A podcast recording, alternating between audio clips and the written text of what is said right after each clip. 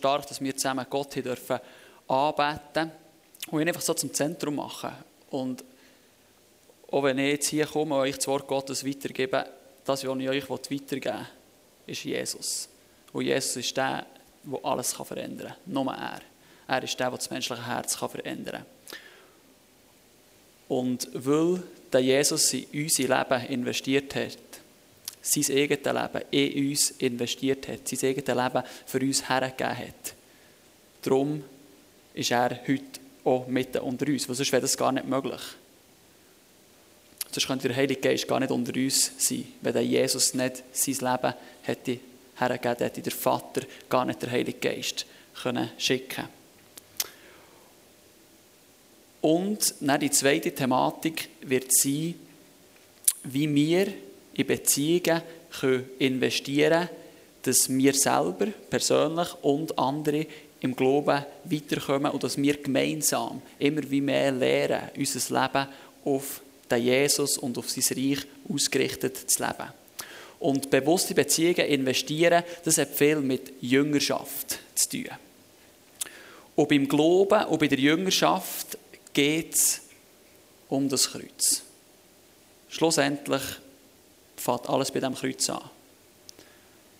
Wahre Jüngerschaft oder auch der Glaube, das Leben, das wahre Leben fängt erst an bei diesem Kreuz hier. Und hier geht es um Jesus. Und das ist auch das Jahresmotto vom Ecclesia in diesem Jahr. Und das finde ich super gewählt, weil eben der Jesus, das ist der, das ist der, der alles kann verändern kann. Und je länger dass ich in dieser Beziehung mit Jesus lebe, sie pflege, mit ihm unterwegs bin, und je besser dass ich ihn kennenlerne, merke ich immer wie mehr, oder für heute Abend wichtig, dass ich überhaupt nichts zu bringen habe, dass ich null zu bringen habe und dass er alles gebracht hat. Nämlich sein ganzes Leben hat er gebracht. Und der grösste Ausdruck von der Liebe ist, dass jemand das Leben hergibt für einen anderen. Und die Liebe von Jesus, die in uns hineinkommt und Veränderung schafft, wird uns auch dazu führen, dass wir auch bereit sind, eine Liebe zu leben, die das Leben hergibt für einen anderen. Und wir sind zu jeder Zeit 100% auf die Gnade von Jesus angewiesen. Und wir können nichts dazu tun und nichts wegnehmen. Und mit seinem Leben, das er her hat gegeben, ist er für deine und meine Schuld, für deine und meine Fehler ist er gestorben, für dies und, und mein Nicht-Genügen ist er gestorben. Und dass wir in unserem Leben so ein königreiches Lebensstil immer wie mehr annehmen können, und das leben können, das hat, wie gesagt, viel mit Jüngerschaft zu tun. Da werde ich jetzt kurz darauf eingehen. Jüngerschaft bedeutet, dass wir Lehrlinge sind, dass wir voneinander lernen oder dass wir von jemandem lernen. Und dass wir das dann in unserem Leben umsetzen, anwenden, trainieren, dass es kultivieren, dass es zu einer Kultur wird in unserem, unserem Leben, zu einer Gewohnheit und dass wir das dann auch mit unserem ganzen Leben in Wort und Tat anderen weitergeben. Also das ist ein Jüngerschaftsprinzip. Kennen, leben, weitergeben. Und Jüngerschaft kann auf zwei Ebenen stattfinden. Einerseits auf der vertikalen Ebene von Gott zu uns Menschen und auf der horizontalen Ebene. Die vertikale Beziehung zu Gott hat Auswirkungen auf die horizontale Beziehung. Beziehung von uns Menschen untereinander. Auf der vertikalen Beziehung werden wir von der Beziehung von Gott und von seinem Wort werden wir prägt und lernen so Jesus immer besser kennen. Und wir wenden das dann in unserem Leben an, dass es zu einer Gewohnheit wird, die Königreichskultur, und wir geben es dann auf der horizontalen Ebene unseren Mitmenschen weiter und lernen so auch zusammen den Glauben immer mehr zu entdecken und in diesem Glauben zu wachsen. Das ist das Jüngerschaftsprinzip Kennen, Leben, Weitergeben. Schon im Alten Testament schreiben sie da davon, nämlich im Esra 17. Der Esra oder Nehemia, müsst ihr das mal lesen, das sind die Kulturpräger im Alten Testament. Die so mir richtig Königreichskultur reingebracht. Und wenn die Liebe Gottes und seine Vergebung unser Herz berührt und anfangen verändern, auf der vertikalen Ebene, ist die automatische Reaktion, die darauf folgt, ist, dass wir auch auf der horizontalen Ebene die Vergebung und die Liebe für anfangen leben. Was ist die Frage, ob Vergebung und Liebe überhaupt ist passiert, wenn wir das auf der horizontalen Ebene nicht leben. Also Vergebung hat gegen Auswirkungen. Und darüber könnt ihr 1. Johannes 4, 7 bis 21 lesen. 1. Johannesbrief, auch gut, später komme ich noch auf einen Festbrief. Ich kann nicht auf all das eingehen, aber das sind so gute Sachen, das ist so richtig nahrig, das müsst ihr lesen. Einfach die Sachen, die Briefe, die ich da erwähne, geht die lesen, das äh, verändert. Ich sage jetzt gleich noch, äh, ich bin zeitlang, als ich in der Lehre war, habe ich einfach immer Kapitel für Kapitel der Bibel gelesen, äh, als ich im Zug nach Bern bin gefahren bin. Und das hat mein Leben verändert. Darum ähm, leset nicht aus einem Druck, sondern weil wir einfach mehr wie von dem Himmelreich. Und wenn wir nämlich in Gott und in dieser Liebe verwurzelt sind, dann sollte es eben in unserem Leben sollte irgendwo die Liebe auch sichtbar werden. Weil ich habe jetzt noch nie einen Apfelbaum gesehen, der Birnen für ihn bringt. Also wenn das jemand schon gesehen hat, könnte er auf mich zukommen, dann möchte ich diesen Baum mal sehen. Also wenn man in der Liebe verankert ist und verwurzelt ist, in dem Jesus, dann muss irgendwo Liebe sichtbar werden. Und etwas möchte ich hier noch anfügen. Liebe leben bedeutet auch, sein Leben nach den Prinzipien und Gebot Gottes auszurichten. Wer Gott liebt, das steht im 1. Johannesbrief, der richtet sein Leben nach seinen Geboten und nach seinen Prinzipien aus. Und es ist immer ein Herzensanliegen, nach dieser Königreichskultur, nach diesen Geboten und Prinzipien zu leben, weil der Jesus das Herz verändert hat und darum wenn wir immer wie mehr nach dem leben. Also es macht nicht aus dem Krampf, sondern weil es unser Herzensanliegen ist, es unser, unser Herzschlag ist. Und die Gebote und Prinzipien von Gott, das sind nicht Verbote, sondern es sind lebensspendende Worte. Sie will uns in dieser Freiheit behalten, die Gott uns dazu erlöst hat. Sie will uns schützen fangen wir es bisschen anders angucken als Verbote und Zeug und Sachen. Und seine Gebote und seine Prinzipien sind das Beste für Gott, für die Mitmenschen oder für unsere Mitmenschen und für uns selber. Und nach seinen Geboten das Leben zeigt eigentlich konkret, was Handeln in Liebe ist. Und es geht hier nicht darum, dass wir eben etwas müssen leisten müssen, dass wir vor Gott angenommen sind oder Erlösung erlangen, sondern, da haben wir vorhin genug darüber geredet, er hat 100% gegeben, wir müssen nichts geben. Der Fall ist klar.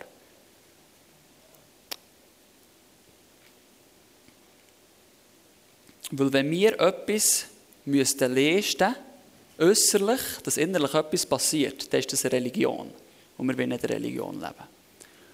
Hingegen, wenn im Herz etwas passiert ist, nämlich Jesus passiert ist, dann können wir es gegen außen anfangen leben. Und das ist Evangelium, die gute Nachricht von Jesus Christus, vom König, vom Zentrum.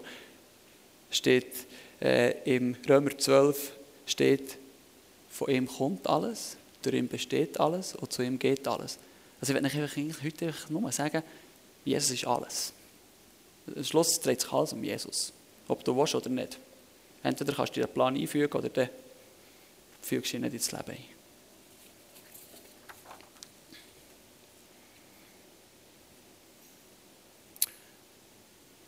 Und wenn wir Jesus angenommen haben und die Liebe oder die Vergebung unser Herz berührt hat, dann sollen wir jetzt gemeinsam mit den anderen Gläubigen, jetzt kommen wir auf die horizontale Ebene, gemeinsam mit den anderen Gläubigen sollen wir die Liebe irgendwie mehr entdecken. Und Glaubenswachstum und Liebe, die Liebe immer mehr entdecken, das gehört für mich irgendwie, irgendwie zusammen. Das ist wie, gehört wie zusammen, wie Gott gleichzeitig heilig ist und Liebe ist.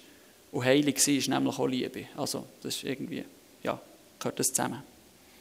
Und das könnt ihr eben im Epheserbrief 3, 17 bis 18 nachlesen, dass wir zusammen als Gläubige die Liebe immer mehr entdecken und Glauben wachsen. Und die Liebe wir dann auch anderen weitergeben und eben im Glauben weiterkommen. Und das ist so der Jüngerschaftskreislauf. Genau, super. Merci vielmals, machst du top mit der Folie. Das soll passieren, ich kann jetzt da nicht weiter äh, detailliert darauf eingehen, aber am Schluss ist das Ziel, dass wir zu geistlichen Vätern und Müttern werden, zu Nachfolger machen, dass wir andere äh, anleiten, wie der Glauben leben, dass die um andere anleiten, wie der Glauben leben. So funktioniert es im Reich Gottes, die Jüngerschaft. Und in diesem Jüngerschaftsprozess, wir wollen Beziehungen pflegen, dass wir in diesem Jüngerschaftsprozess immer weiterkommen. Und wichtig ist, nicht wir bewirken das geistliche Wachstum, indem wir die jüngerschaftliche Beziehungen pflegen, sondern das macht einzig und allein Gott durch den Heiligen Geist in unseren Herzen. Aber wir sind ein Teil davon, weil ähm, in Matthäus 28, 18 bis 20 steht, macht zu Jünger. Und darum, in dieser Jüngerschaftskultur hat sich Gott entschieden zu wirken. Und darum ähm, sollen wir Jüngerschaft leben. Und in dem Innen äh, hat sich Gott entschieden zu wirken. Gott schenkt das Wachstum. 1. Korinther 3,6. Und in diesen verschiedenen Beziehungen, die wir in unserem Leben pflegen, soll es um Jesus und sein Reich und sein Lebensstil gehen. Hier, die Folie, das habe ich von letztem so aufs Herz bekommen, das kann schon mit anderen Lebensbereichen brauchen, aber in diesen verschiedenen Beziehungen soll es um Jesus gehen. Und in 1. Korinther 10, 31, dort steht, ob wir essen oder trinken oder ob wir sonst etwas tun, es soll um Gott gehen. Er soll schlussendlich der überkommen. Und auf Beziehung übertragen könnten wir sagen, ob wir mit unserem Chef, mit unserem Schätzchen, mit unseren Eltern, mit unserem Mentor oder mit einem guten Freund oder mit einem Typ, der irgendwie nicht ganz auf der gleichen Wellenlänge ist, wie wir unterwegs sind. Es soll um den, vom Lebensstil her soll der Inhalt Jesus sein. Der Jesus-Lebensstil, die Königreichskultur. Und wir wollen das nicht so in einer Hyperfrömmigkeit tun. Leider sind wir Christen manchmal für das auch bekannt, sondern wir wollen es von innen gegen außen tun, weil wir verändert sind. Darum tun wir es aus einer Echtheit raus. Oder Paulus sagt, wir sollen es nicht aus einer, aus einer geküchelten Liebe machen, sondern die Liebe sei ungeheuchelt. Das heisst, dass sie echt ist. Und vor allem gerade zu Menschen, die Jesus noch nicht kennen, dort soll die Liebe echt sein. Sie soll nicht so geküchelt und gespielt und aufgesetzt sein. Das ist das, was ich manchmal höre. Und probieren wir es echt zu leben und nicht eine aufgespielte und geküchelte Liebe. Jetzt gibt es verschiedene Beziehungen, die wir in unserem Leben leben können und wo wir drin investieren können. Dass Jesus als Inhalt vom Leben immer mehr zunimmt und dass wir im Glauben und in der Liebe miteinander wachsen können. Und kennt ihr so Beziehungen, so, jetzt sind so Herzensfreunde. Bist irgendwie so Leute drauf an einem Event, wo man merkt, zack, das funktioniert irgendwie. So wie das Herzensfederli ist einfach gespannt. Unsere Kita-Leiterin hat aber gesagt, ihr müsst dem Kind das Herzensfederli spannen. Aber bei solchen Leuten musst du das nicht machen. Das ist einfach wie da, Tag. Und das sind für mich so Zweierschaftsbeziehungen, wo man beide so ein bisschen gleich weit ist, vielleicht auch gleich alt und merkt einfach, mit dem lässt sich gut austauschen, es weckt einfach. Oder David oder Jonathan im Alten Testament, 1. Samuel 18 bis 20, die haben auch so eine Beziehung gepflegt. Ich habe mich kurz mit dem auseinandergesetzt und in einem Bibelkommentar ist etwas sehr Spannendes gestanden. Und ich glaube, auf das sollen unsere Beziehungen ausgerichtet sein.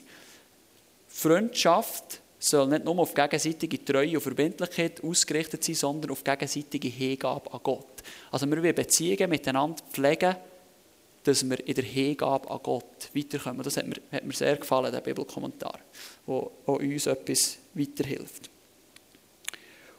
Und das sind dann so Freundschaften, die auch in Ewigkeit Auswirkungen haben und uns im Glauben und in der Liebe weiterbringen.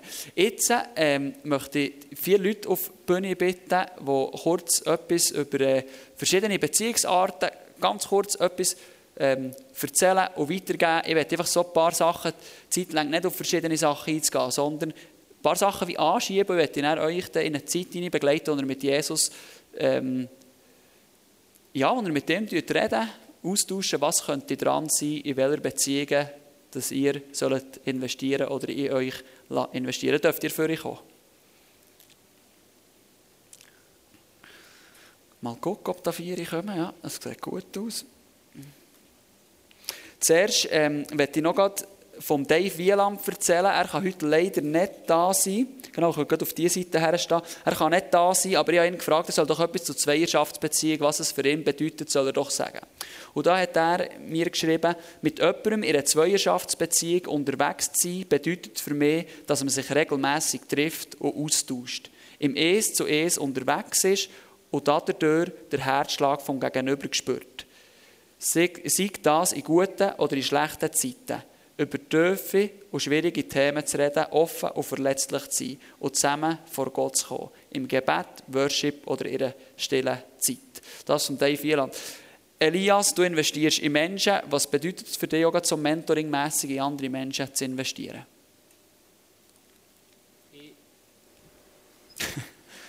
geht doch noch. Hallo. Ja, yeah, es geht. Ähm, wie ihr gesehen warum, warum ich den Dummsteck habe.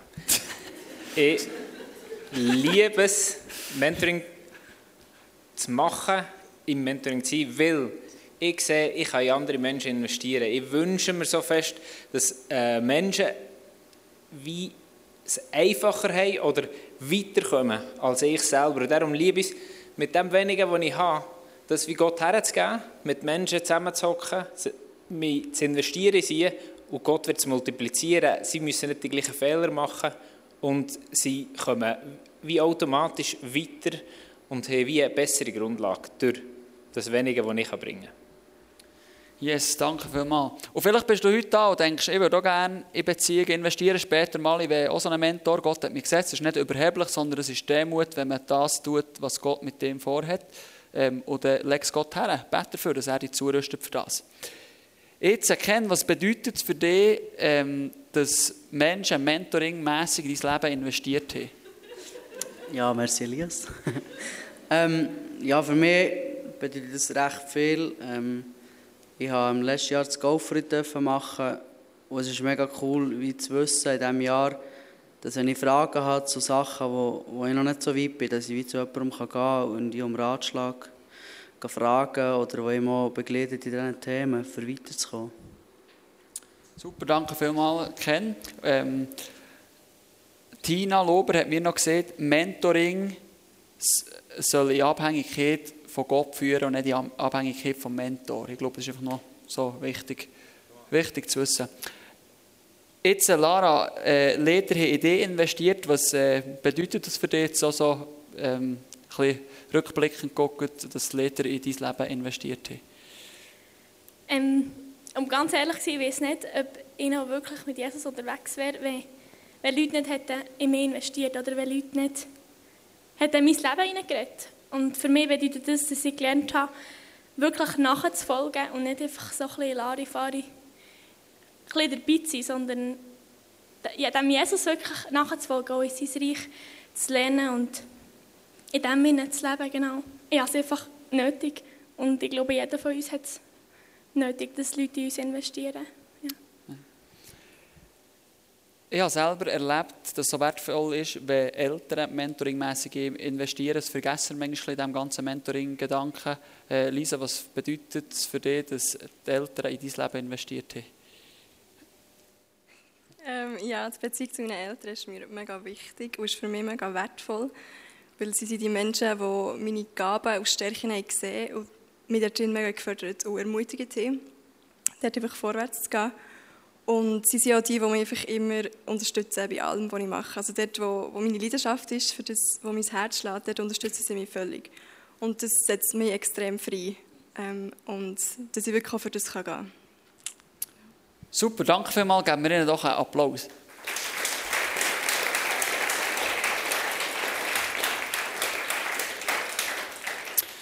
Ich habe Eti Osi mal auf Mentoring angesprochen, hat er gesagt, oder deine Eltern. Und seitdem, also wirklich seitdem habe ich mit meinem Vater so ein wie eine Mentoring-Beziehung. Oder es war nur, weil Etienne gesagt oder deine Eltern. Kann manchmal so wenig sein. Darum vielleicht sage ich heute auch, oder deine Eltern.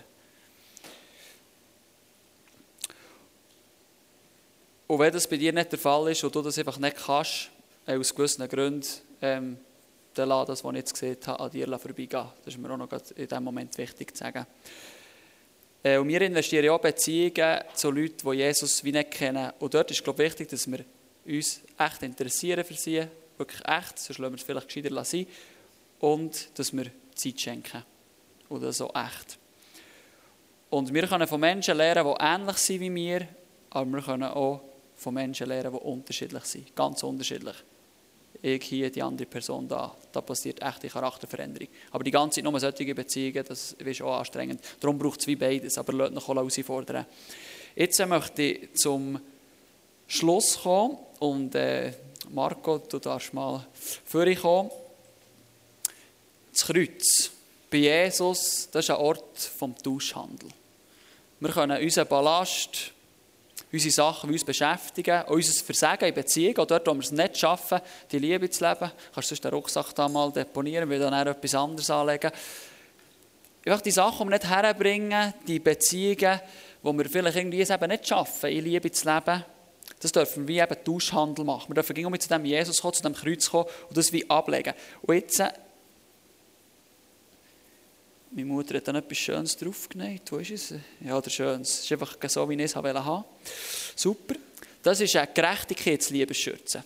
Und wenn wir bei Jesus abladen und sagen, komm in mein Leben und nimm meinen Schrott, dann so. Jawohl, noch eher voll den Hut abziehen. Und dann gibt es da die, kannst du die Hut, oder warte, komm ich da hinten. Da, oder gut, der Koch kann Weger selber binden. He? Aber ich mache es jetzt gleich. Weil, äh, oder wir müssen nichts machen, wenn Jesus Gerechtigkeitsliebesschürze anlegt. So, zack. Gut, jetzt dürft das, kannst noch äh, fünf Sekunden bleiben stehen, darfst du schon machen, dass ihr euch das Bild könnt einprägen könnt. Das ist Gerechtigkeitsliebesschürze. Das Weiße ist für Gerechtigkeit und das Rote ist für die Liebe. Wenn wir unseren Ballast abladen bei Gott, ja, unser Leben, merci Marco, unser, wenn wir unseren Ballast abladen, dann empfehlen wir bei Gott Gerechtigkeit und die Gerechtigkeit setzt uns frei, die Liebe zu leben.